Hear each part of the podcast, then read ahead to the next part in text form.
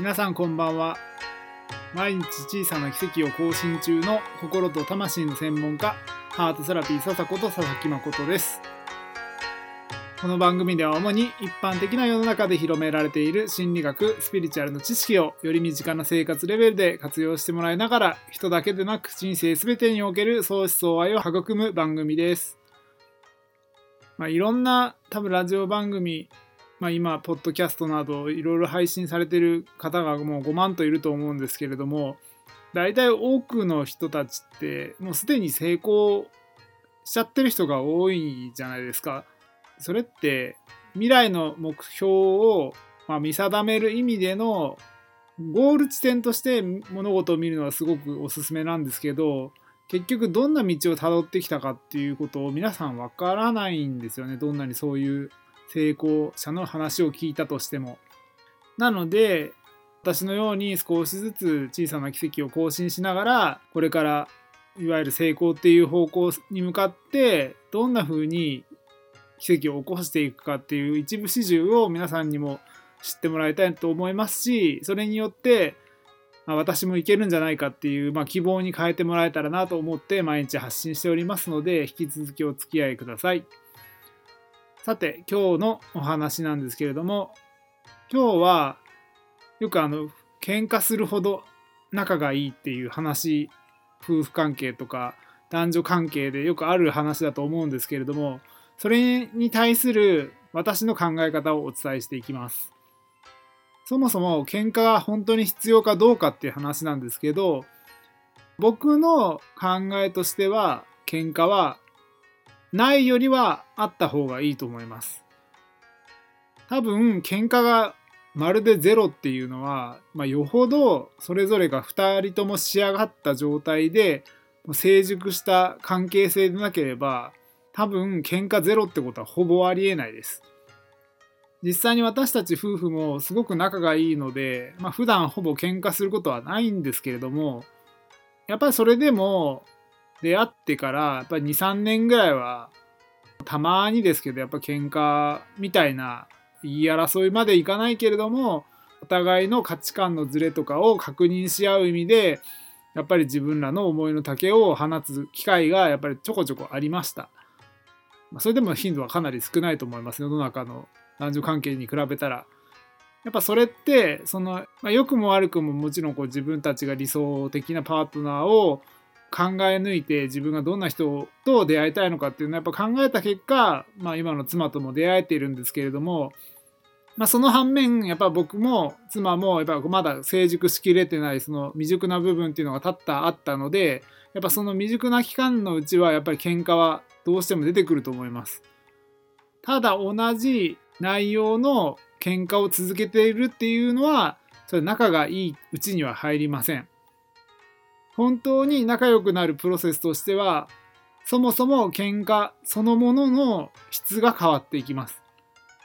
最初はもしかしたら強めの口調で「お前何何やってんだ」みたいな「バカ野郎」みたいな感じでまあうちはそういうことはほぼないんですけどそういう向きになったりとか言い争いになったりとかっていうところからもしかしたらパートナーシップが始まる、まあ、ご家庭もいるかもしれないんですが最初たとえそれであったとしても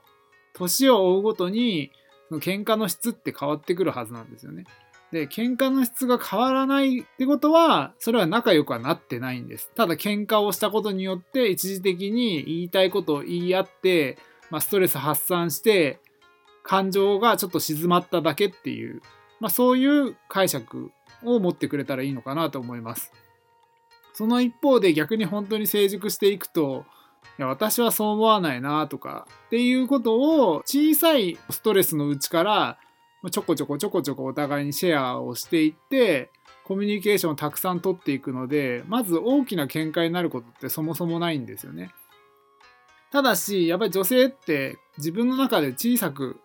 小出しにしてるつもりであったとしてもこう生理周期の中でやっぱ生理が来た時って一番こう感情が爆発する時期なのでやっぱその生理の時に結構感情を大放出してリセットするっていう傾向が見られます。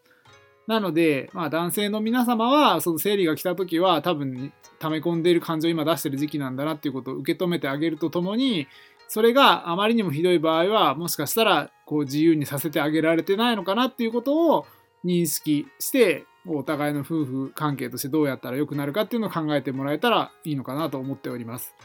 その一方で逆に女性の場合はその生理が来た時にもう言いたくてたまらないとかいろんな気持ちがこう湧き上がってきた時に八つ当たりしても正直僕はいいと思うんですよ。ただしその八つ当たりするにしても相手の男性を私は絶対的に信頼してるから今私の思いの丈を全部ぶつけているっていう、まあ、その感謝だったりとか信頼っていう気持ちを持ちながら、まあ、喧嘩をふっかけて もう僕はありなのかなと思ってます。やっぱりそういう時期じゃないとなかなか普段不干渉で生きてる人たちっていうのはその感情の乱高下が起こらないのでそういう時にこそやっぱり感情をむき出しにするっていうのは僕は大事だと思うんですよね。で世の中にはやっぱりすごい感情に振り回される人もいれば全く感情が出ない人っていうやっぱり二極化された性格の人たちがやっぱり私たちの周りにも実際に存在してますのでまずは感情はまず出してもいいという前提のもと毎回同じような見解になってないかっていうところだけ観察してみることをお勧めします。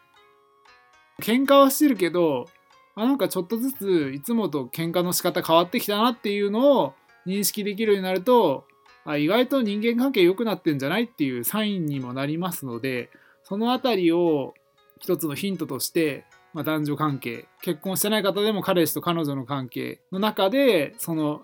別な人と付き合った時過去に付き合った人その他もろもろあると思うんですけれどもその辺りの関係性を見つめながら自分が意外と成長してるんだなっていうことを再認識するそんなきっかけをぜひ振り返ってみることをお勧めします。